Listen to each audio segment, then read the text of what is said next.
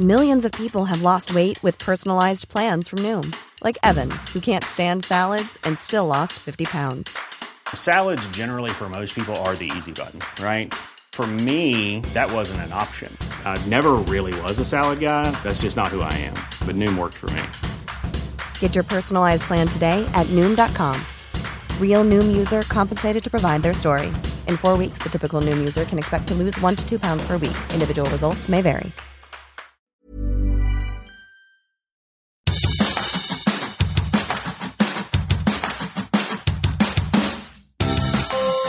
Hola, soy Hanna Fernández, profesional de la comunicación, emprendedora y apasionada del bienestar y del crecimiento personal.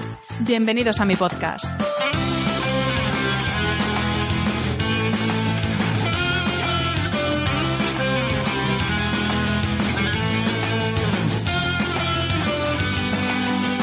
Episodio encontrarás charlas con personas brillantes e inspiradoras que te van a dar las claves para reinventarte, ilusionarte, empoderarte y vivir por fin la vida que quieres.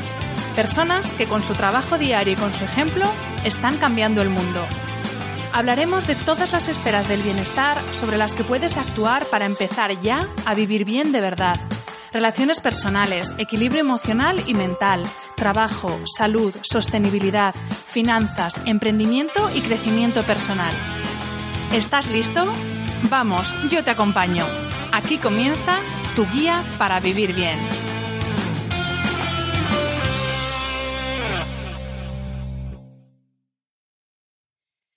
Muy buenas a todos, bienvenidos a un nuevo episodio de este podcast. Y bueno, hoy no hay introducción porque es que no sé cómo introducir a mi invitada de hoy. Para que veáis cómo es la vida, eh, mi idea es que ella hubiera sido una de las primeras invitadas de este podcast allá por enero, pero bueno, sus últimos meses han sido muy locos y al final no ha inaugurado el podcast, sino que va a eh, cerrar, va a concluir la primera temporada. Y efectivamente eh, tengo aquí delante a Cris Mitre. Bienvenida. Bueno, lo logramos, Hanna.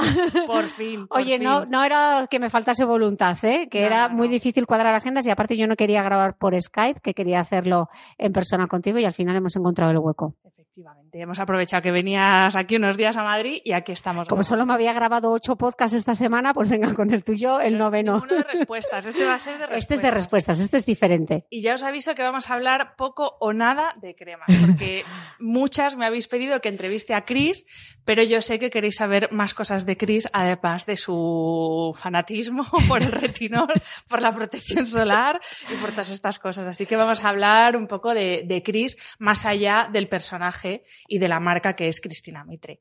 Así que, bueno, yo antes, justo antes de empezar a grabar, nos está haciendo un poco de memoria de el tiempo que hace que Cris y yo nos conocemos, porque mi primer trabajo en esto de la Venga, moda ponte tu abuela belleza, cebolleta, que me pongo yo siempre. digo, superabuela, es que fue hace eh, más de 10 años y fue Ujú. gracias a Cris, Ujú. cuando ella era editora de belleza de la revista InStyle y yo entré ahí de becaria y que no sabía nada y eh, a los pocos meses ella se casó y me dejó durante un mes al mando de, de las páginas de belleza del número que se estaba Y lo hiciste fenomenal. Tuve buena maestra, tuve buena maestra. Así que bueno, yo he visto a Chris evolucionar desde ese, esa posición a luego cuando pasa la revista él, a Women's Health, bueno, todo lo que vosotras ya sabéis. Pero sí que me gustaría, Chris, que has hablado mucho de, de esta etapa desde que, sobre todo desde que has empezado a desarrollar tu, tu proyecto personal, pero háblanos un poco de la Cris antes de que te conociera tantísima gente como te conoce ahora, porque ¿de dónde vienes tú, Cris? Bueno, yo estudié periodismo en la Universidad de Navarra y siempre tuve claro que quería vivir en el extranjero. Quizá es porque mi padre nunca me dejó irme de campamento, entonces yo creo que estaba obsesionada con la idea de. Yo llegaba todos los veranos y era como, papá, Irlanda de campamento. Mis amigas que las mandaban a Irlanda y Inglaterra y para todas era como un castigo. Yo no veía el momento de, de irme de Gijón por el verano y no lo conseguí nunca. Siempre digo que lo más lejos que fui eh, fue a Almendralejo a estudiar inglés, que es un sitio como muy típico para aprender inglés, pero aprendí mucho inglés y otras muchísimas cosas. Entonces tenía claro que yo me quería ir a, a vivir a Inglaterra. Primero intenté que me saliesen unas prácticas en el Miami Herald que no salieron.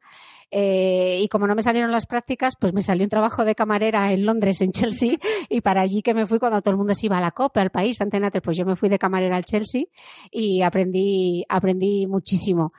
Eh, después de aquellas prácticas, pues ya cuando me licencié me fui a vivir a Londres y como mi nivel de inglés tampoco era lo suficientemente bueno como para pedir unas prácticas en una revista, pues dije, bueno, ¿qué hay parecido que yo pueda hacer con mi nivel de inglés? Entonces escribí a Media Inglaterra, o sea, me metí en Yahoo, porque de aquella todavía no había Google, me metí en Yahoo y puse Public Relations. Entonces mandé a todas las agencias de comunicación de Inglaterra, eh, de Londres, el currículum y en una de ellas, que era Ketchum, me, me cogieron y me fui a hacer unas prácticas y quiso el destino que en mi tercera semana de prácticas me encontrase a una persona que quiero muchísimo que se llama Susana Flynn que acababa, que acababa de venir de, eh, de Pamplona.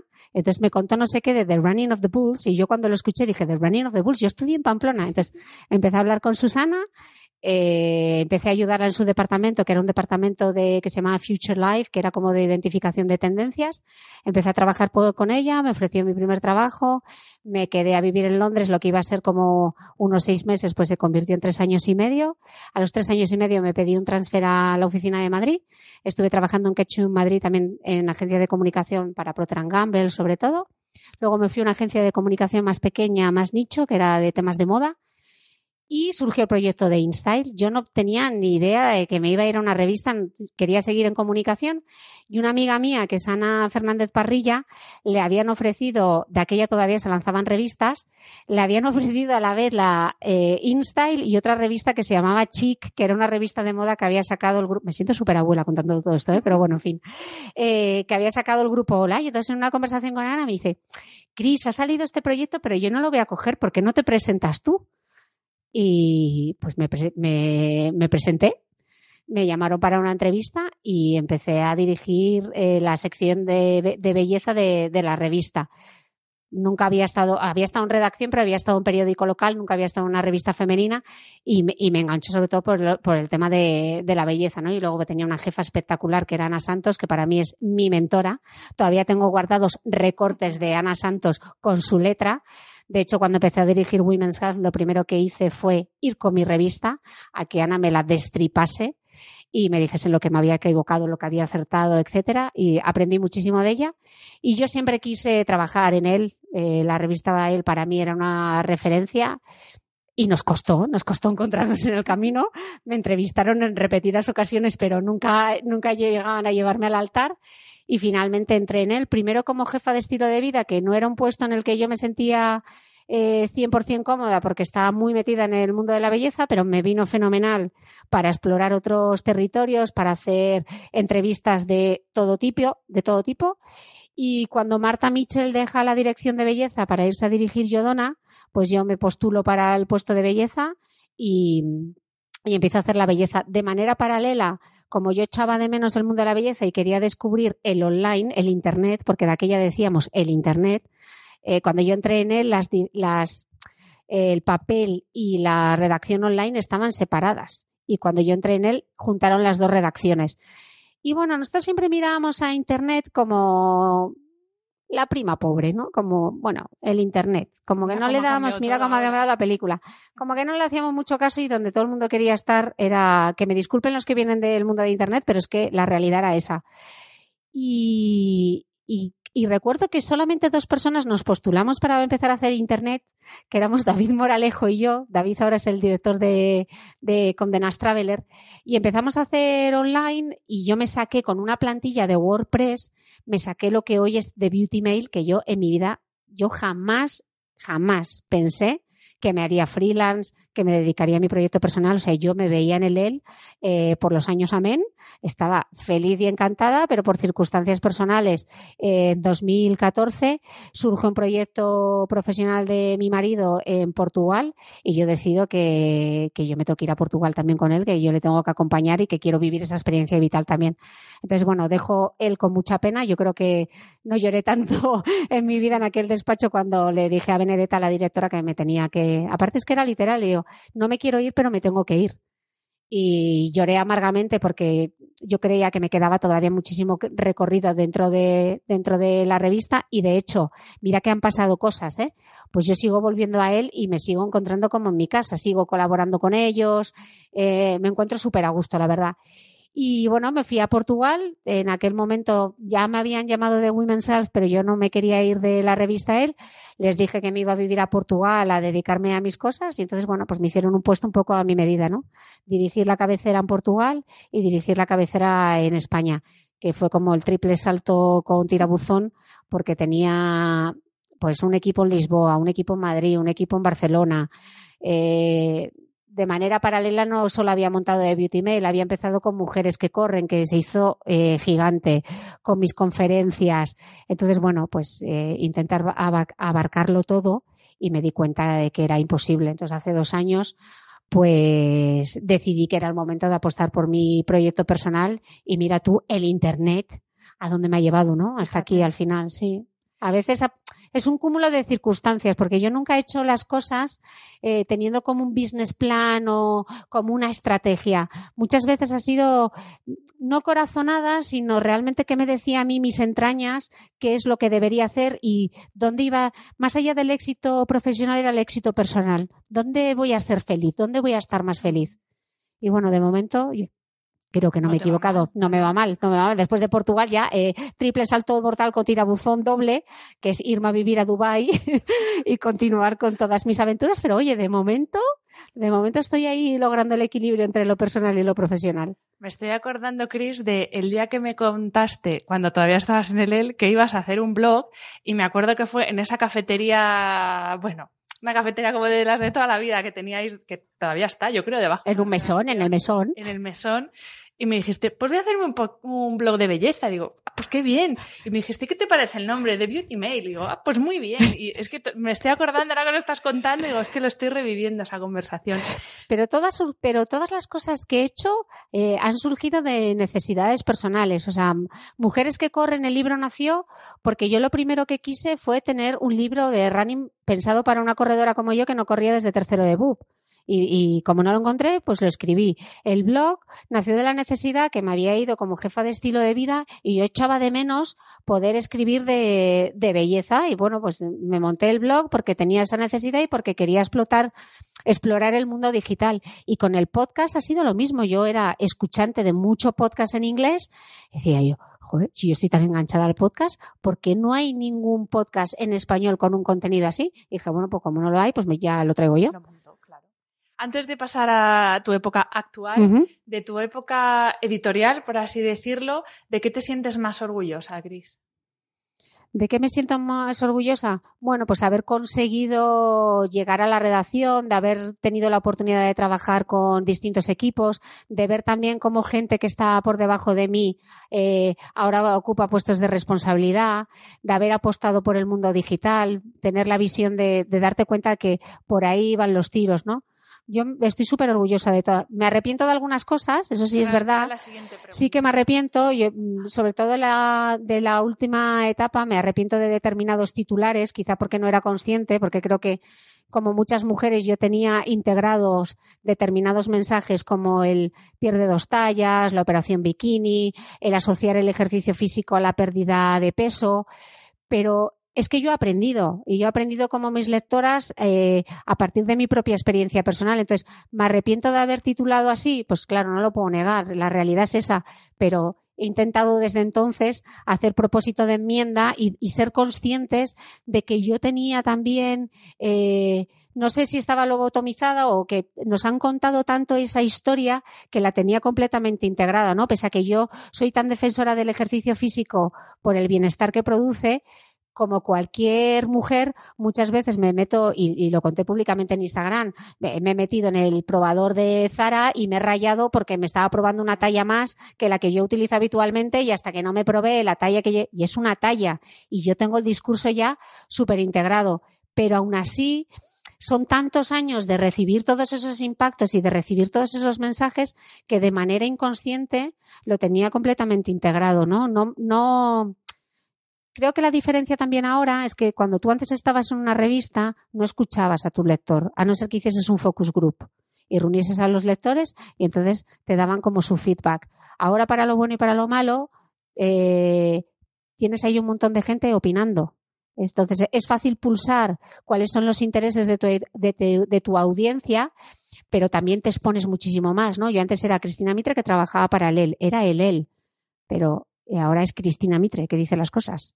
Entonces, a veces lo personal y lo profesional es, eh, tengo que tener mucho cuidado y me pienso mucho todo.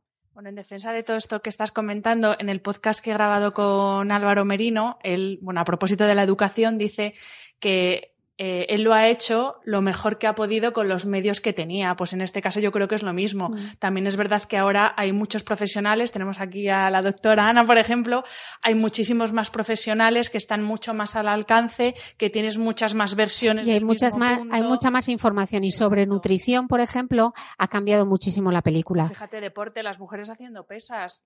Bueno, yo cuando creé Mujeres que Corren, la primera quedada de Mujeres que Corren, que fue en 2011, que eso fue hace ocho años solamente, no había quedadas de mujeres para correr. Eh, e, eso no existía. Yo cuando me compré mis primeras mallas para correr, recuerdo ir al corte inglés y literalmente la ropa de correr de una mujer cabía en un burro. Era lo único que había. O sea, no estaba.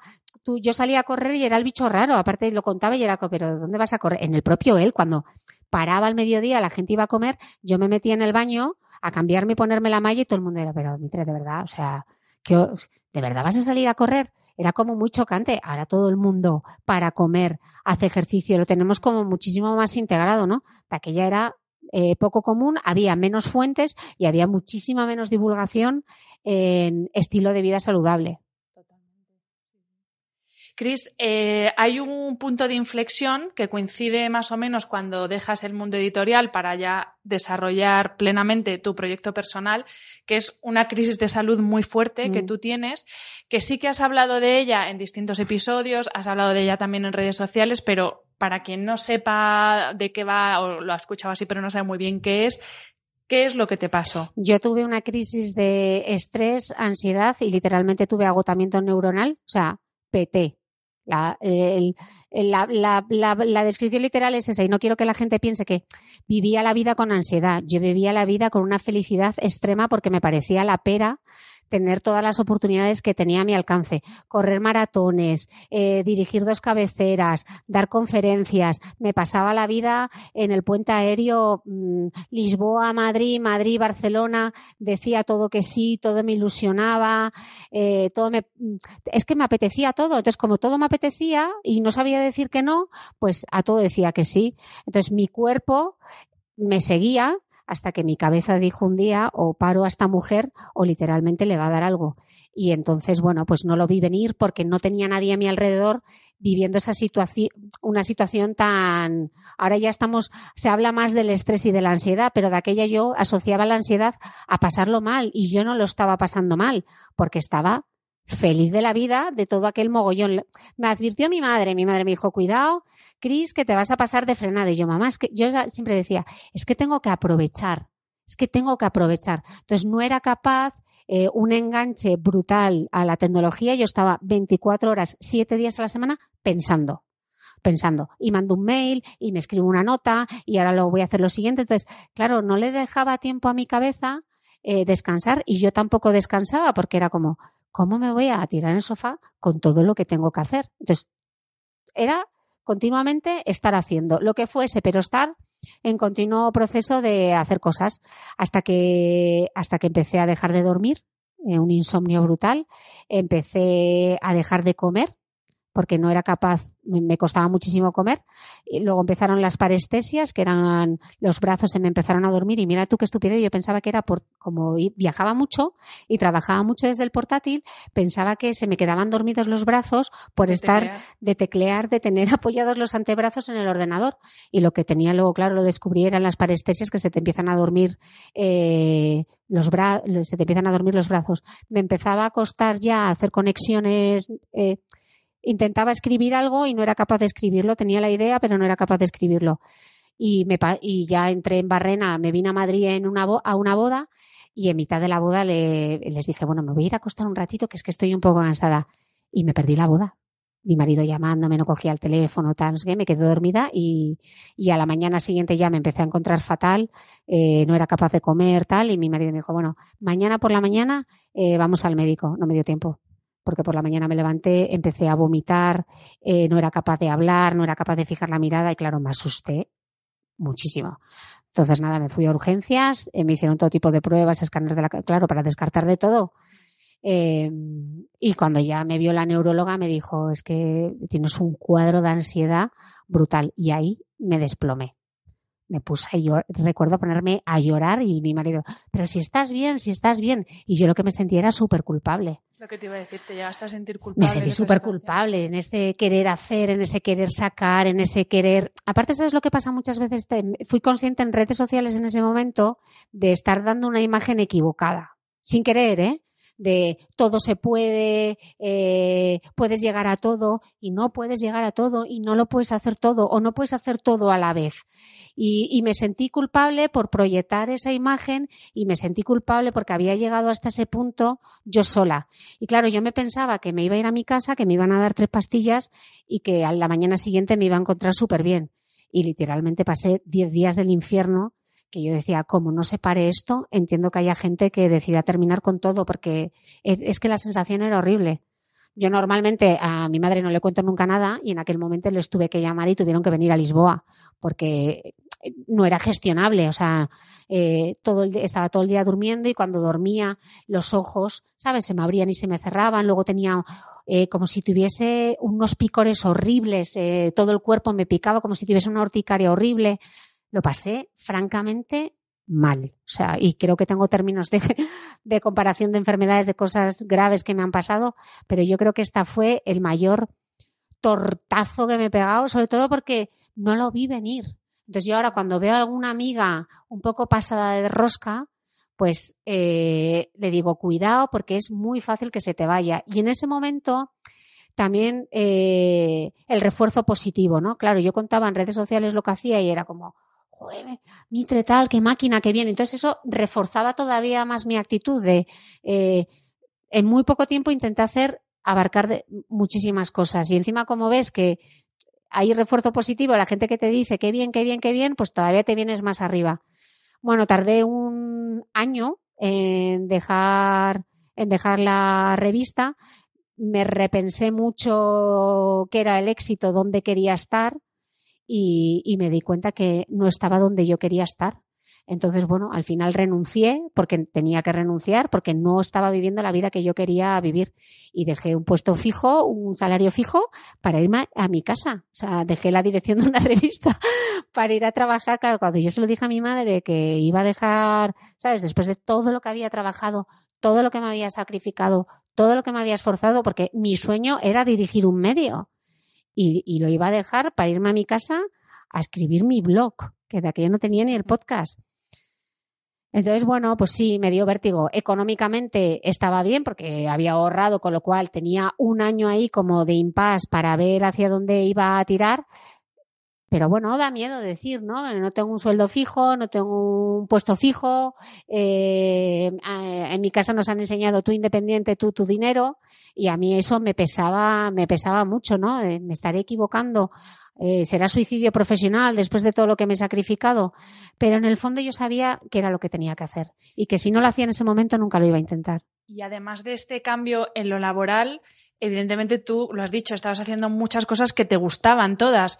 Entonces ya no era tanto renunciar a, algo en lo laboral, sino reequilibrar un poco todas las parcelas de tu vida.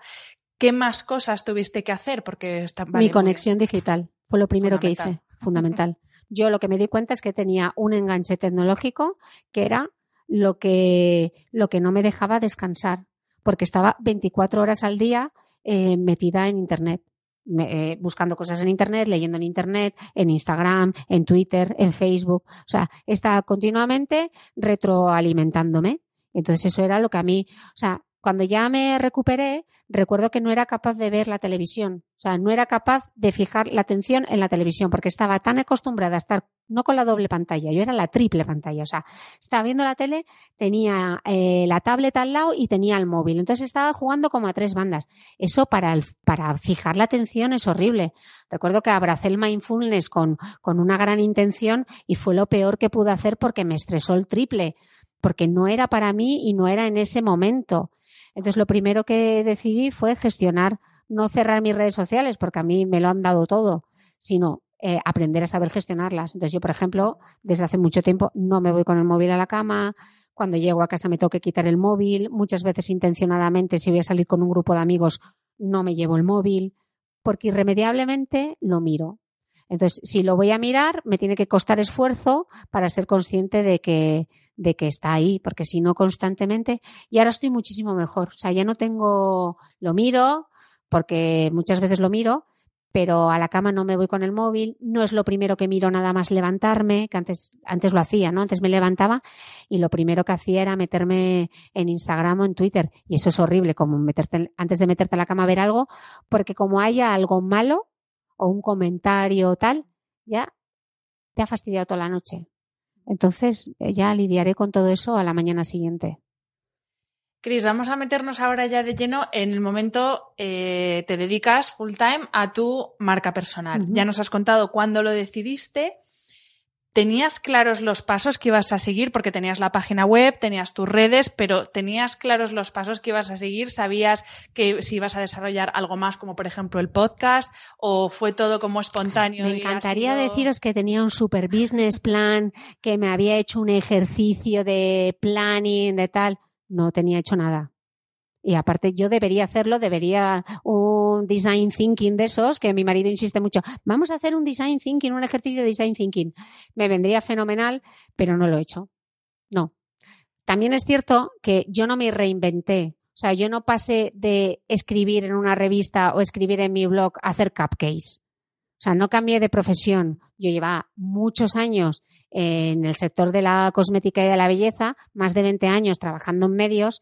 Entonces, los contactos los tenía. Sabía qué era lo que quería contar. Tenía contactos para hacer, eh, para poder hacer branding. o sea, no empezaba, no de empezaba cero. de cero. Mm. Y también arrancó mi proyecto personal en un momento en el que el influencer marketing y todos los temas de branding content cada vez más empresas pedían ese tipo de contenidos. Entonces, se juntaron una serie de, factores y yo nada más dejar mi trabajo, al día siguiente yo ya estaba trabajando en mi proyecto personal. O sea, ya me puse a rediseñar mi página web, eh, ya me puse a hacer contactos, a seguir siendo visible. A mí lo que más miedo me daba era desaparecer. O sea, es que se olvidasen de mí y más estando en Lisboa.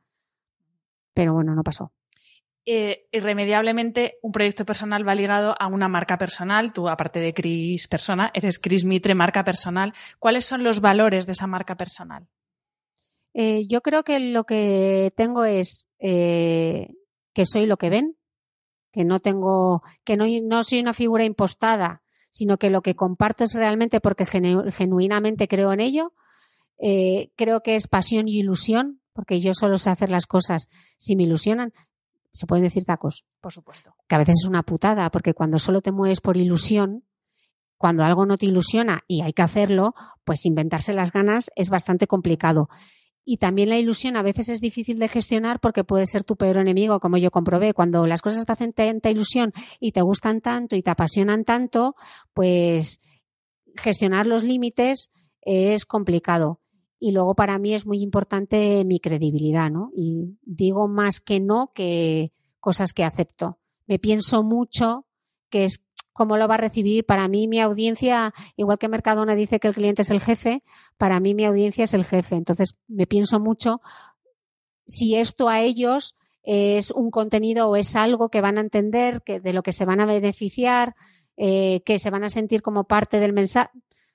Pero ¿cómo gestionas tú toda esa parte? Porque obviamente ahora eres tú la que tiene que facturar, entonces es un equilibrio complicado entre, claro, necesitas facturar, obviamente, pero sin perder tu credibilidad, que es una cosa que sobre todo en redes pasa mucho. Explicándolo, Hanna. Eh, muchas veces dicen, ¿no? En el contenido patrocinado, yo hago un podcast. Yo estaba, esta semana me he venido a grabar a Madrid ocho episodios de mi podcast. De aquí me iré eh, a Valencia otros cuatro días y luego me iré otros cinco días a Barcelona. Eso todo me lo he costeado yo, aviones, eh, hoteles, comidas, etcétera. De un podcast eh, en el que intento entrevistar a las voces autorizadas en el sector de la nutrición, el fitness, todo eso lo financio yo. Si no me entra, si mi público no paga por ese podcast, de alguna forma yo tengo que rentabilizar porque para trabajar gratis o de forma solidaria, pues ya hago cosas con uno entre 100.000. Entonces, eh, el trabajo dignifica, pero claro, sí, pero si te pagan Cuando es por, trabajo, cuando, claro. cuando es trabajo y te están pagando por ello, ¿no? Eh, entonces, bueno, yo tengo muy claro que yo hago colaboraciones y hago publicidad en mis canales, pero no engaño a mi audiencia. No me salto la ley de la publicidad. O sea, Instagram tiene unas herramientas fantásticas que se llama contenido patrocinado, paid partnership, que lo puedes poner arriba y yo antes de que empiece un texto pongo colaboración. No escondo, no estoy aquí juzgando cada uno que lo gestione como quiera, como ellos crean que deben gestionarlo.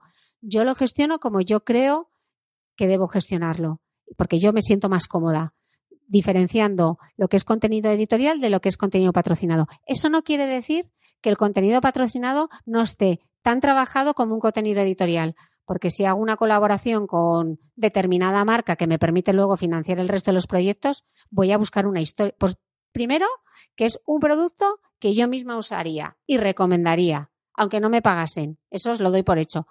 Em, y lo que intento es crear una historia alrededor de eso. Ellos tienen el producto y yo les hago el storytelling. Pues si es un protector solar, pues vamos a explicar eh, cómo se utiliza un protector solar para hacer deporte. Si es eh, un producto de, digo marcas que han colaborado conmigo en el podcast, si es un producto de higiene íntima, pues hagamos una serie para el podcast donde hablemos de menopausia. Es que hay muchas marcas que, realmente, si les ayudas, hay todas unas historias que ellos te pueden, mensajes que ellos te pueden ayudar a ti a contar y que ambas os podéis beneficiar.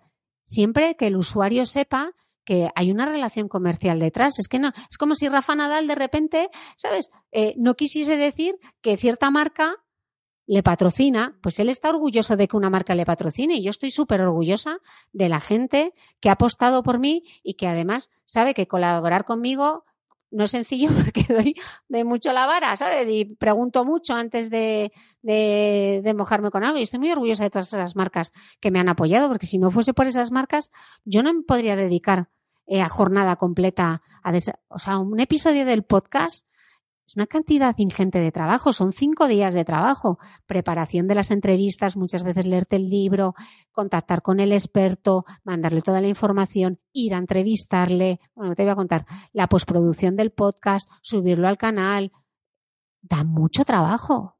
También es que yo creo que hay, hay bastante confusión entre publicidad o lo que se entiende por publicidad convencional y ayudar a una marca pequeña a que tenga visibilidad a una audiencia concreta. Y Mm. entonces hay veces que sí que se confunde y, y una cosa es la publicidad engañosa, porque la publicidad en sí misma no es mala, y otra cosa es pues lo que yo creo que tú haces, que es dar visibilidad a marcas que de otra forma no llegarían a esa audiencia. Claro, yo publicidad tradicional he hecho, he hecho con Colgate una campaña de salud bucodental y el último lanzamiento que han tenido y ahí he salido en un anuncio de televisión que me parece la cosa más eh, peregrina que he hecho en mi vida. O sea, el día que fui a la grabación de ese spot yo estaba diciendo, ¿en qué momento de mi vida, con todos los problemas que he tenido yo con los dientes, termino yo haciendo un anuncio de pasta de dientes? Pues no te digo, el primer día que lo vio mi Barbas, que no tiene Instagram, que sabe quién eres, de oírte, de oírme a mí hablar de la Mitre, y claro, el prim- la primera vez que vio el anuncio me dijo, ¿esa? ¿Esa no es tu amiga la Mitre? Y digo, sí, mírala dónde ha llegado, a hacer un anuncio en la tele. Claro, una cosa es la publicidad tradicional y otra cosa es lo que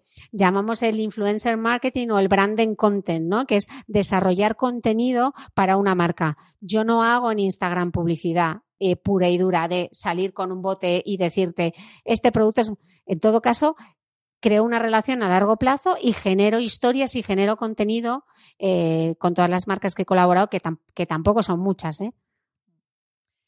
Eh, vamos a entrar ahora un poquito en el momento belleza. No vamos a hablar aquí, pues eso, ya lo he dicho antes, de, De mi rutina. todo lo- de- pero sí que me gustaría saber, eh, bueno, porque estoy segura de que tú en algún momento de tu vida He pecado. hiciste, claro, tú hiciste el clic a ser gu- gurú de la belleza, pero antes tienes que haber hecho cosas muy A ver, yo me he dado rayos uva como la mitad de España, porque todas tenemos un pasado y yo me arrepiento profundamente como de esos Todas titulares. tenemos una debilidad. Todas tenemos una debilidad y yo he tomado rayos uva, que eh, ahora me arrepiento profundamente de esas manchas, ese melasma, no, bueno, melasma no, esos léntigos solares que tengo que me han salido de menos mal, menos mal que era muy pocas veces, porque como viviría en Pamplona y era solo cuando iba a Gijón y tal y no sé qué, pero yo, he hermanas, yo he pecado.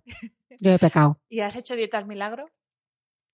Dietas milagro no, pero cosas absurdas sí, porque tuve una los etapa. batidos estos No, sustitutivos. y estas batidos y eso no, pero hice, me hice vegetariana, lo que yo entendía que era ser vegetariano en los 90, eh, que básicamente era no comer, eh, en Londres, porque había pasado lo de las vacas locas y tal, y yo iba a las carnicerías y me daba tanto asco eh, la carne, verlo allí, y luego estábamos tan obsesionados con la vaca loca, la vaca loca, que yo me hice mi propia versión de la dieta vegetariana que no volveré a comer arroz. Eh, ahora me cuesta mucho comer arroz y comer pasta porque me creía que de eso vivía un vegetariano. Todo mal. Claro, es que no había Instagram, eh, no había blogs. Entonces, tener información, también ahora hay mucha infoxicación, ¿no? Que decía el otro día Ana. Hay mucha desinformación eh, acerca de las dietas, mucho gurú eh, por ahí afuera. Pero bueno, con todos los contactos que he hecho ahora y con todo lo que he leído, pues me hubiese gustado a esa Cristina de los 20 cuando intentó hacerse vegetariana y lo que se quedó fue pues desnutrida. Con un estreñimiento brutal. ¿no? Pues, Pues fatal, arroz. fatal. Comía arroz con calabacín y latas de bonito, o sea, fatal, fatal, una dieta horrible. Y luego me, y luego desayunaba cereales porque yo, bueno, pues lo típico, ¿no? Eh, los cereales, qué buenos, tal, los especias, bueno, no vamos a dar, los típicos cereales como de desayuno pensando que eran como san. Pues esas cosas, esos mitos que yo veo ahora y digo, claro, o cuando dices, no, pues eh, que cene pavo, ¿sabes? Pavo y un yogur, que, buah. bueno, pues sí, yo creo que todos nos hemos equivocado en algún momento. Y mm, de tu etapa de ahora del podcast, ¿qué anécdota tienes? Así algún, porque yo que sé, hay, hay episodios que hablas de temas, no que sean temas tabú, pero temas que son más complicados de hablar, desde pues de las cacas. Yo el día que grabé un episodio sobre las cacas con un doctor, Ah, yo, yo grabé también. no pero me pude que- reír más, pero claro, yo- es que nunca has hablado delante de un micro de cacas. Ah, yo hablo de todo. Yo me desinhibo muchísimo. Y, pre- la primera y claro. aparte, digo, joder, ya que tengo al mayor experto, le voy a preguntar todo y aprovecho. Y entonces así, entre medias, como quien no quiere la cosa, pues meto como una pregunta personal. Y así que, así que me la responda, ¿no? Yo es que nunca he tenido... No me da pudor hablar. Si es que en este podcast hemos hablado de todo. O sea, la vagina, anda que no hemos hablado de la vagina en el podcast, de sexualidad, eh, de estreñimiento, eh, Pero sigue habiendo todavía muchos tabús, ¿eh? Porque, y sobre todo con, no sé cómo dice, tabús o tabúes. Tabúes, ¿no? Tabú- no sé, me ha dado la duda, me ha entrado la duda. búscalo en el... Ahora lo buscamos. Pero fíjate que son cosas de lo que tú hablas, es como de lo más básico y sobre todo en lo que tiene que ver con la mujer y todavía Yo me di cuenta con la con, yo- el- con la vergüenza esta. Yo me di cuenta con la regla que más que vergüenza era el desconocimiento que existía. Y Yo decidí hacer una serie para el podcast porque recuerdo que en una cena con amigas, que estos son los típicos temas que claro, solo puedo sacar yo, les pregunté que qué era la regla. Y la mayoría no me lo supo contestar. O cuando a mí me operaron, la gente me preguntaba, yo tengo solo un ovario, me preguntaban si entonces me iba a venir la regla un mes sí y otro mes no porque como se creíamos que ovulamos un mes de un lado y otro mes de otro, pues entonces que no menstruaba, eh, que iba menstruando de forma alterna. Y todas esas son cosas que, pero que no las sabemos porque nadie nos la, nos la han contado. Entonces, para mí, por ejemplo, en el podcast, hablar de un tema como es la menstruación, dirás tú, bueno, pues ya, pues sí, hablar de la regla. Pues me parece la primera que tantas decisiones de nuestra vida dependen de la menstruación. Eh, hablar de temas como la fertilidad, de la sexualidad, de los métodos anticonceptivos, si no entendemos un proceso fisiológico tan básico como es la regla, hay mucha gente, ¿sabes?, que por ejemplo con, con los anticonceptivos se piensan que lo que tienen es la regla cuando están tomando la píldora y lo que tienen es un sangrado por deprivación. No son conscientes de que en ese momento no se ovula porque los ovarios no están ovulando. Pero es que Nadie nos, lo han nadie nos lo ha explicado. Y muchas veces cuando ibas a la consulta del ginecólogo, te daba la píldora y tú, por pudor, por pavor o porque te daba, tampoco preguntabas y tampoco había información en la red. Entonces, bueno, pues como eso, pues como con la menopausia también, ¿no? ¿Cuántas mujeres eh, han asumido las pérdidas de orina como algo normal o la sequedad vaginal o, bueno, es que me ha venido, es que es lo que toca.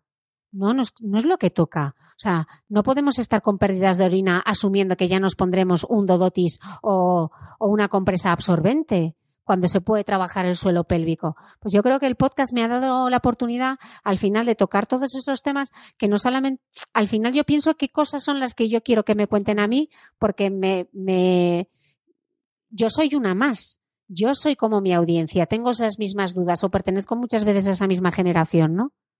¿Y hay alguna verdad absoluta que tú creías, pero vamos, que la, hubieras defendido a capa y espada y que en algún momento con alguno de los expertos que has entrevistado has cambiado totalmente la idea que tenías? Por ejemplo, en temas de nutrición, sobre todo en temas de en temas de nutrición, lo de las cinco comidas al día, la importancia. Yo siempre decía es que desayunar es importantísimo. Yo me creía que lo del desayunar, la leche, la fruta tal era súper importante y a medida que he ido eh, que he ido entrevistando expertos me he dado cuenta que sobre todo mitos, yo creo que los mayores mitos son los mitos alrededor de, alrededor de la nutrición.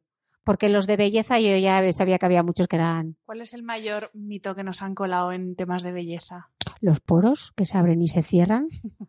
Esto y que los anticelulíticos funcionan. Me van a perdonar. No te va, no te va a quitar la celulitis. Puede que te ayude al drenaje de la zona, un poco la, pero la celulitis no te la va a quitar una crema.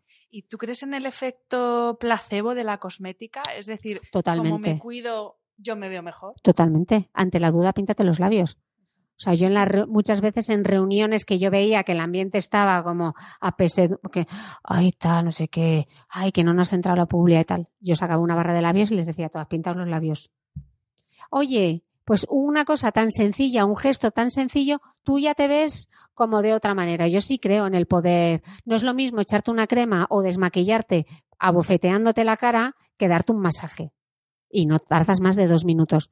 yo creo que ese es, fíjate, el mayor poder de la cosmética evocar el mimo, el autocuidado, ¿no? Yo por eso insisto tanto en rituales tan básicos como el de la limpieza, porque la limpieza no es solo eliminar de la piel las impurezas, tal, es como quitarte de encima toda la mierda del día, o sea, todo el mal rollo. Ese momento de dedicarte, aunque sean dos minutos para ti, que no requiere más tiempo, pero es estar ahí. Hablamos mucho del mindfulness, de vivir el momento presente y la mitad del día vamos en automático. Si estamos en la ducha y no sabemos si nos hemos echado el acondicionador del pelo, y como, ¿me he echado el acondicionador del pelo o no me lo he echado? Pues cuando tú estés haciéndote, desmaquillándote, pues ese dos minutos de regalo para ti y en lugar de estar ahí frota, frota, frota, frota el ojo, pues date un pequeño masaje. Te hace sentir mucho mejor. ¿Hay algo o, alguna creencia que tú tengas en, lo que a belleza se refiere que no puedas demostrar o que no haya todavía suficiente estudio, pero que tú estés súper convencida de ello? ¿Algún nuevo, yo que sé, algún nuevo mm, eh, eh, ingrediente, no me la palabra, o algo que tú sepas que va a ser el próximo bombazo? Tampoco sea en, en, dermocosmética, tampoco en los 25 últimos años han descubierto tantas cosas. O sea, yo sigo confiando en el retinol, sea, si tengo que apostar por algo es el retinol y por la protección solar. Y ya me pueden hablar de si los químicos, de los filtros, de no sé qué. O sea, protección solar. Entre una piel eh, que haya utilizado protección solar a lo largo de los años y otra piel que no se haya fotoprotegido, las diferencias son enormes. Y sí, los 365 días del año, me da igual que esté o no esté nublado. Y ahora que ya hemos visto que la luz azul envejece, sobre todo para esas personas que tienen melasma, etcétera, vamos, es un gesto de belleza. A veces es que complicamos las cosas, ¿no? Como la vitamina C y me voy a poner el péptido de no sé qué y no hacemos la cosa básica. Primero, no fumar. Importantísimo. Y segundo, protegerte del sol y de la contaminación ambiental. Si es que no se necesitan tanta cosa, al final es limpiar, hidratar y fotoproteger. Y chimpún. Además de tu rutina de belleza, que eso pues lo podemos ver todas en tus redes, ¿cómo se cuida a Cristina Mitre? Ahora, eh, mira, he aprendido una cosa que me enseñó a mi amiga Patri, eh, que es eh, facilítate la vida. Me lo he repetido esta mañana. Cris, facilítate la vida. Porque yo si me puedo complicar el día, me lo complico. Porque como lo quiero hacer todo, porque como todo me ilusiona, porque como tengo tanta gente que ver, yo esta mañana quería hacer, atención, quería subir el podcast, irme a la casa de campo, a correr y además grabar un nuevo episodio. Y yo creía que lo podía hacer. Entonces ayer por la noche me entró un agobio que dije, Mitre, simplifica. Entonces subí el podcast, me levanté súper pronto, subí el podcast, cancelé ir a correr por la casa de campo, aunque me apetecía tremendamente ir a correr con mi amiga Carmen, pero era ilógico hacer eso. Fui a correr yo sola por el retiro y anulé el podcast que iba a grabar porque total es que no lo iba a sacar hasta el mes de enero. ¿Qué sentido tenía? Pero era todo por tranquilizar como mi ansiedad y por el que ya me había comprometido con la otra persona y claro que ya no le había dedicado a la otra persona el tiempo suficiente. Y aprovechar las cuatro horas. Y aprovechar de la las cuatro horas de la mañana en lo que yo quería que era aprovechar que eso lo único que iba a conseguir era cansarme más y que luego me derrape la neurona. Entonces, facilítate la vida, o sea, eh, no te compliques tanto al mm, tomar decisiones más sencillas y empezar también a aprender a decir que no y luego no sentirme culpable cuando descanso, porque el descanso forma parte. Entonces, antes yo llegaba de un viaje de meterme una paliza absolutamente brutal y me costaba mucho, es que parece mentira, me costaba descansar, me costaba pararme y me sentía como, joder, con todo lo que tengo que hacer, ¿cómo me voy a poner ahora? Pero ahora, vamos, ahora me acuesto. Y, y aparte, se notan los años, ¿eh? porque yo ya no me recupero como me recuperaba antes. No, no, en serio, me cuesta mucho más recuperarme. Y ahora, ¿cómo gestionas tu tiempo? Porque al final tú eres tu propia jefa y ya vemos que estás todo el día de la ceca a la meca. ¿Cómo gestionas tu tiempo para darle a cada parcela de tu vida un tiempo adecuado? Pues mira, madrugo un montón, pero porque yo soy mujer, no soy, lo de la nocturnidad no va conmigo, Yo tampoco. entonces ahora me agendo todo, pero me agendo hasta el ejercicio. O sea, esta semana que he venido aquí, sabía los días que iba a entrenar, los días que no iba a entrenar. Luego, claro, tienes que hacer confesiones porque no todo sale como tenías planificado. Pero sobre todo, organizarme un poco más o menos el día a día y luego parar a una determinada hora. Yo, en cuanto llega mi marido a casa, yo ya. Eh, campana y se acabó, que decían en el programa del 1, 2, 3, aquí la abuela cebolleta. Campana y se acabó y ya corto y cierro, porque si no podría estar 24 horas al día. Claro, porque como en mi caso lo personal y lo profesional va tan unido y luego te gusta tanto que podrías estar todo el día ahí y piensa que te piensa. Entonces, a partir de las seis y media de la tarde, siete, yo ya corto y mañana será otro día que decía Carleta. Ah, ¿Y has- tienes alguna, o has aprendido alguna herramienta para priorizar? Ahí eso se me Ya, da ya fatal. no entre las distintas eh, facetas de tu vida, sino eh, en trabajos, por ejemplo. Mira, eso me lo enseñó de Charuca, el focus. Yo, Pon el foco, Cris. Foco. ¿Cuál es el foco ahora? El foco es esto. Pues, pero no soy de hacerme. eh, me encantaría ser como mi amiga Clara, ¿sabes? Que se hace como el action list, eh, por las listas de prioridades. Yo me pongo a hacer todo eso y me estreso solo de pensar. Yo al final sé en ese día qué es lo que tengo que sacar. Entonces intento ser realista con el objetivo, pues como con- cuando salgo a entrenar. Objetivos realistas. Entonces, en ese día sé qué es lo prioritario y intento sacar eso. A todo no llego. O sea, yo ya he asumido que es imposible llegar a todo. Y en mi caso es imposible llegar a contestar todo lo que me llega a través de redes sociales, a través del email. Pues habrá gente que dirá, "Mm, Cristina Mitre eh, no contesta los mails. Contesto a lo que sea vital e importante que salga ese día. Y aún así hay días que no me da tiempo a contestarlo todo porque he aprendido que materialmente es eh, imposible. Aparte, contestas uno y luego ya son como, se empieza a mover la rueda tal y es como, llámame, llámame y lo solucionamos en una llamada. ¿Y cómo es ahora tu relación con el mundo digital después de lo que nos has contado de bueno que tenías prácticamente adicción a, Mm. a estar conectada? ¿Cómo es ahora tu relación con, con los dispositivos y con el mundo digital? Pues ahora yo ya lo veo venir. Entonces, cuando veo que me voy a pasar de frenada, pues mm, digo, Cris, que se te va. Y luego tengo una relación de, ahora donde paso más tiempos en Instagram, y con Instagram tengo a veces una relación de, de amor-odio, ¿sabes? Momentos que digo, eh, es una red social que me ha permitido crear muchísimas cosas y otros momentos, no tanto cosas que me pasen a mí, si- sino cosas que yo veo que no me gustan. Entonces, bueno, intento sacarle eh, el lado positivo. Ahora he estado en Jordania en un proyecto con UNICEF y ha sido maravilloso poder utilizar eh, la fuerza que yo tengo en redes sociales eh, para sumar a un proyecto que a mí me parecía importante. Y luego hay otros momentos que no lo llevo tan bien. Entonces, yo ahora en, es una red social que estoy gestionando de una manera diferente. Entonces, sí que cuento cosas, pero intento protegerme. Eso también te iba a preguntar, porque claro, cuantos más seguidores tienes, más expuesto estás y entiendo que, que no siempre son palabras agradables lo que Mm. recibes.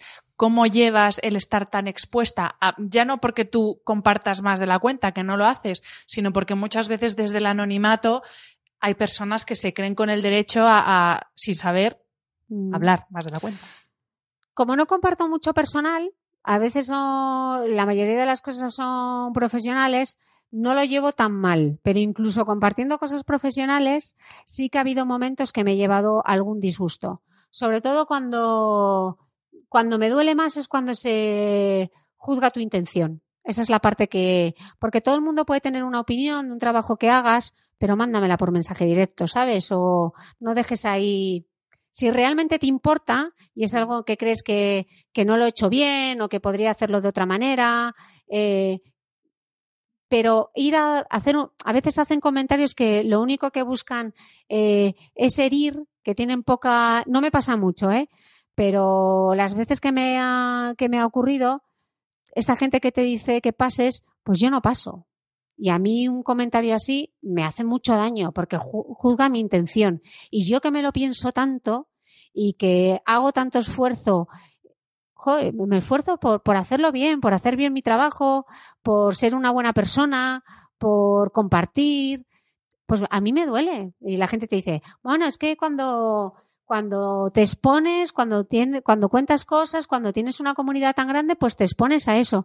Pues no, es como si tú, pues, es que yo no lo creo que sea así. O sea, sí, es como si por la calle, es como si por la calle, por, gente, tienes que aguantar cualquier cosa. O que tú llegases a la oficina y nada más sentarte en tu mesa de trabajo, viniese un compañero y te dijese, es que me has decepcionado. O sea, eso, ¿quién te lo dice en tu vida real? No te lo dice nadie. Pues hay gente que en redes sociales tiene tan poca empatía que te dice cosas como, me has decepcionado, que quien esté escuchando, ah, tía, pasa.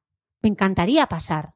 A mí me encantaría pasar, pero no me pasa, porque me duele. Y hay veces que eso te lo llevas y un comentario así, pues a mí me hace daño. Entonces, admiro a la gente que ya ha sido capaz de pasar esa, de pasar esa barrera. A mí a día de hoy me, a mí, a mí me cuesta y sé que hay otra gente, de, mi perfil que también. Yo a veces me da hasta miedo que mi comunidad crezca, porque estoy tan a gustito con lo que tengo, ¿sabes? Que tampoco quiero que venga gente de más. Eh, no sé, es una relación complicada. Y yo muchas veces digo, ya la gente que no me aporta, pues no la sigo, o si no, no comento, ¿no? Pero meterte ahí, no tanto que pasen mis cuentas, ¿no? Sino cosas que veo que hace la gente. Digo, qué poca empatía y qué pérdida de tiempo, chica. Aparte de esos comentarios que solo generan mal rollo y mala energía, ir difundiendo por ahí mala energía, que, qué ganas, ¿no? Con todo lo que tengo que hacer, me voy a poner a que, pues, dejo de seguir. ¿Alguna vez te has planteado cerrar tus canales sociales? Has dicho, es que no me merece la pena. No. O sea, me lo he planteado, pero soy consciente de que, de que eso es una chorrada que me han pasado en dos minutos porque primero, es una exposición estupenda que te da muchísimo tráfico para tu. Es, es como decir, no, es que voy a cerrar el blog. Es una ventana al mundo y es una oportunidad de contar cosas. Lo que hay que cambiar es la forma en que la gestionas. Y eso es, yo no, lo voy a cerrar nunca porque, eh, entre otras cosas, hago negocio a través de las redes sociales y me llegan muchas cosas a través de redes sociales. Y he sido capaz de crear un movimiento como Mujeres que Corren a través del Twitter, porque Mujeres que Corren era un hashtag me han dado muchísimas cosas, lo que tengo que aprender es a gestionar eh, las redes sociales. Yo hay muchísimas cosas que no cuento y que no voy a contar porque me quiero guardar esa parcelita de privacidad para mí y de momento de disfrute para mí, porque yo no quiero estar en mitad de mis vacaciones pensando que respeto mucho quien lo quiera hacer, pero yo no, no quiero estar en mitad de mis vacaciones en la playa con mi marido o una cena estupenda parando la cena porque tengo que hacer la foto del plato para etiquetar a tal. Pues si eso no es trabajo, pues voy a estar trabajando. Es que es un trabajo. Es que estar 24 horas del día compartiendo y contando es trabajo. Es parte de tu es parte para mucha gente es parte de su trabajo. Yo no. O sea, yo lo utilizo porque me da, me, permite contar muchas historias y es una extensión más de lo que yo cuento en el resto de canales. Pero ahora tengo mucho cuidado con las cosas que sí comparto y que no comparto, sobre todo para guardarte algo para ti. En el podcast que grabaste con Charuca, eh, decías... Qué grande esa Charo. Es muy grande, Charo decíais, eh, si tú no tienes power, tu proyecto no tiene power. Entonces, Chris, ¿tú cómo haces o dónde está la fuente de tu power? ¿Cómo haces para desconectar? Ya nos has dicho en el tema digital qué es lo que haces, pero ¿qué es lo que haces para desconectar? ¿Cómo descansas? ¿Cómo recuperas tú la energía? Parando y tumbándome en el sofá y echándome una siesta y quedando a comer con mi amiga Ana y hablando de nuestras cosas. Todo se retroalimenta al final porque muchas, muchas veces eh, pero no teniendo ahí como la conexión. ¿Sabes qué pasa? Que a mí me apasiona tanto lo que hago. Yo me he venido esta semana, estos ocho días a Madrid, y me he metido un tute que no te lo quiero ni narrar. Pero es que me lo he pasado tan bien. He disfrutado tanto de lo que he grabado. He terminado cada una de las grabaciones diciendo, también hay días que me salen como el culo, todo hay que decirlo. Pero he terminado de grabar y he dicho, joder, qué pedazo de podcast. O sea, es que lo subiría mañana porque es una entrevista tan buena. A mí me emociona mucho mi trabajo y me siento muy feliz porque yo, yo he visto a mi madre disfrutando. Mi madre le costó mogollón jubilarse y mi madre volvía a casa, mi madre era esteticista y volvía a casa y decía, bueno, me ha quedado una piel hoy. Bueno, es que qué piel, qué jugosa le quedó la piel. Y mi madre venía emocionada contándonos que a la señora le había quedado la piel jugosa. Y yo decía, muy bien, mami, muy bien. Pues yo ahora estoy igual, voy es que me he quedado, me ha quedado una pedazo de entrevista y los días que digo también, pues chica, fui con todas las ganas del mundo y por lo que sea, pues mi entrevista no me ha quedado tan, también, bueno, pues todo perfecto no se puede, ¿no? Yo es que lo disfruto mucho, pero luego me doy mi tiempo de, también de relajarme un poco. Sí, porque el exceso de pasión también. El exceso de pasión ya hemos visto que no es bueno, todo en su justa medida. Y Cris, aparte de la belleza, aparte del podcast, aparte de lo que ya vemos día a día que te apasiona, ¿qué aficiones tienes fuera de todo esto? Porque eso son cosas que la gente no sabe. ¿Qué aficiones tengo? Si es que, si es que está todo, es que, es que está todo unido. Pero yo qué sé, yo qué sé. Lo la todo. La costura, el punto, yo qué sé. que vaya las manualidades, nada. No, a mí correr, me encanta correr, me encanta, lo que, pues al final sí es lo que cuento en mis redes sociales. Me encanta leer, me encanta ver series, eh, me encanta jugar al tenis que lo he descubierto ahora de nuevo. Oye, qué importante para descubrir, el tenis jugando a las 7 de la mañana con ese calor. No, era algo que no hacía desde los 12 años. Oye, qué importante es el deporte en la infancia, porque ha sido coger una raqueta de tenis y de manera completamente... Yo, claro, como, como, como, no tampoco tenía un pasado deportivo que llamase particularmente la atención y el único deporte que hice de niña fue aprender a nadar y jugar al tenis, de repente he cogido una raqueta de tenis y me siento yo como la Navratilova. O sea, mira si me he quedado antigua que menciona a Navratilova. Me he sentido súper bien. No, mis aficiones son al final, si es que he hecho de mi trabajo mi afición. O sea, yo de una pasión que era correr y de una afición he creado todo un movimiento alrededor de eso. De mi pasión, que es contar historias y de comunicar, he hecho que se convierta en mi trabajo. Entonces, al final, mi parcela privada y mi parcela personal, aunque cuido mucho mi privacidad, mi trabajo es mi pasión. Entonces, tampoco para mí no es una carga venirme a España y decir, Luego, claro, me paso de frenada porque quiero grabar demasiado, porque quiero estrujar el tiempo al máximo. Pero es que tengo mucha suerte de poder dedicarme a lo que de verdad me apasiona.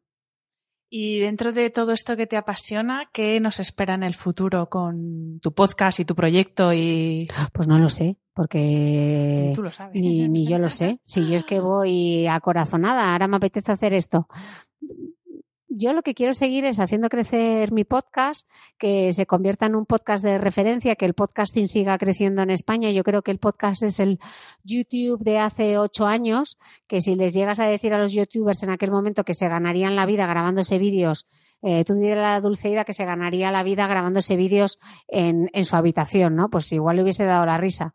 Pues yo creo que el podcasting es un medio para los profesionales, para mucha gente, pero sobre todo para los profesionales de la información, de crearnos nuestro propio medio, ¿no? Ya no necesitamos estar en una gran cabecera. Podemos tener ahí como nuestro pequeño eh, emporio mediático, ¿no? Yo tengo el blog, tengo las redes sociales, tengo el podcast, sigo con mis colaboraciones. Entonces yo de momento mi foco, que ya me enseñó Charuca que hay que ponerle foco, eh, mi foco es el podcast, hacer crecer el podcast seguir con el lanzamiento cosmético, porque ha sido una gran ilusión lanzar esa loción esfoliante junto a Gema. ¿Habrá más? Pues habrá sorpresas alrededor de la loción y yo sí, yo creo que en el futuro lanzaré alguna cosa más y haré una cosa más gorda. También esto era como una pequeña prueba para ver cómo me sentía yo, cómo respondería la gente y la respuesta ha sido brutal hemos visto en Mm, redes. Sí, sí. Y en cuanto a tus proyectos editoriales, me refiero a los libros. Sé que había ahí un libro, esto no es por meter presión, ¿eh? yo así pregunto, lo suelto. Sé que había ahí un tercer libro, ¿cómo va el tema este? Pues mira, el tercer libro No he escrito la mitad. Mi editora es como, ¿cuándo vas a continuar? Eh, todavía no he terminado. ¿Sabes qué pasa? Que saqué el podcast justo cuando estaba con el libro y lo he dejado ahí como un poco apartado. Y ahora no veo el momento de volver a arrancar, porque encima ahora me he metido en otra movida súper gorda de que me voy a poner a estudiar en noviembre, algo que tengo muchísimo interés. Luego quiero rehacer la página web, porque claro, la página web la lancé cuando no tenía el podcast y ahora tengo el podcast y el podcast es la mayor parte del contenido que hago y no es fácil encontrarlo en la web. Quiero ver también nuevos sistemas de para monetizar eh, mi podcast, eh, crear una pequeña comunidad. Bueno, tengo como mucho tejemaneje y no sé si voy a tener tiempo para sentarme a escribir el libro. Ese libro lo escribiré porque además está escrita, la mitad del libro es un libro de belleza, pero es un libro súper personal de cómo he vivido yo la belleza, de cómo entiendo yo la belleza. O sea, que no solo es un manual de el retinol no es fotosensibilizante y la vitamina C hay que aplicarla. No, va mucho más, eh, va mucho más allá de la belleza, ¿no? Y es el concepto que yo tengo de la belleza. Lo escribiré en algún momento, ahora solo tengo que encontrar el momento. Cris, para ir terminando la entrevista, antes has dicho que has redefinido tu idea de éxito. ¿Qué es el éxito para ti ahora? El éxito para mí, pues al final no se trata ni de tener eh, un puesto determinado, ni un sueldo determinado, sino que es estar en paz, estar súper serena, disfrutar del momento presente y para mí es fundamental eh, donde va mi marido voy yo, o sea, somos un bundle pack. Entonces, para mí mi vida familiar es lo prioritario. Entonces eh, surgió esta oportunidad en Dubai y yo no lo dudé. Para mí lo, lo, inteligente quizá hubiese sido venirme a España, continuar con mi proyecto aquí, pero para mí mi prioridad es lo personal. Y a partir de lo personal intento encontrar el equilibrio. A veces tengo que hacer bastante el pino, intentar encontrar el equilibrio de lo profesional. Pero sobre todo eh, vivir con quietud y vivir con serenidad y satisfecha. Y esto es un poco fuerte lo que voy a decir, pero muchas veces es eh, pararte a pensar si mañana no estás qué. Y yo me daría muchísima pena morirme. Creo que hablamos poco de la muerte y del sufrimiento. Me daría muchísima pena porque creo, quiero seguir viviendo muchas aventuras.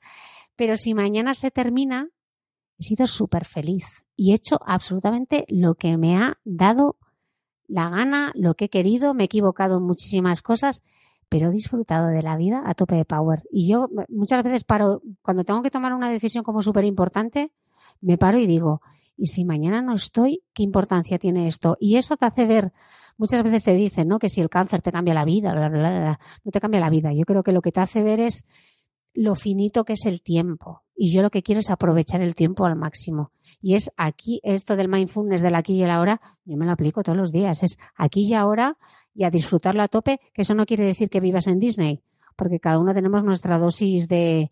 Eh, que no vamos por el mundo anestesiados, ¿no? Pero sobre todo del máximo disfrute. Y yo lo que haga, intentar disfrutarlo a tope. Es que eso es tal cual. El mañana es una promesa y no es una realidad. Y yo creo que la mayoría vivimos pensando que el mañana está garantizado y no. Yo vivo aquí y ahora. Y ya la última pregunta, Cris. Eh, si tuvieras delante a la Cris de hace 10 años, ¿qué le dirías? Que no planeé tanto. Porque hacía justo lo contrario, ¿sabes? Me proyectaba, me proyectaba continuamente. Y sobre todo que no tenga miedo, porque yo pasé una etapa de mi vida que vivía con mucho miedo. Y entonces que no viva, sobre todo no vivir con miedo y aprovechar, aprovechar las oportunidades. Pero no me daría ningún consejo, incluso las equivocaciones, las meteduras de pata, las volvería a repetir, porque somos el cúmulo de nuestros, de nuestros éxitos, pero sobre todo de nuestros fracasos, ¿no? Es tan importante aprender de, de los vaivenes de la vida y de las cosas que nos salen. Yo sé que en redes sociales la gente solo ve la parte del éxito, pero para haber llegado hasta aquí ha habido muchas cosas en las que me he equivocado. Y yo creo que el verdadero aprendizaje ha sido, pues eso, los, esos errores, asumir los errores, no fustigarme y continuar para adelante. Pues así lo dejamos, Chris. Pues muchas gracias, Ana. Por haber hecho el hueco, porque sé que venías con. Un placer estar aquí contigo. pero gracias de corazón. Gracias a ti y gracias a los escuchantes de tu podcast. Eso es. Muchas gracias a todos por estar ahí y nos vemos la próxima temporada. Un abrazo. Chao.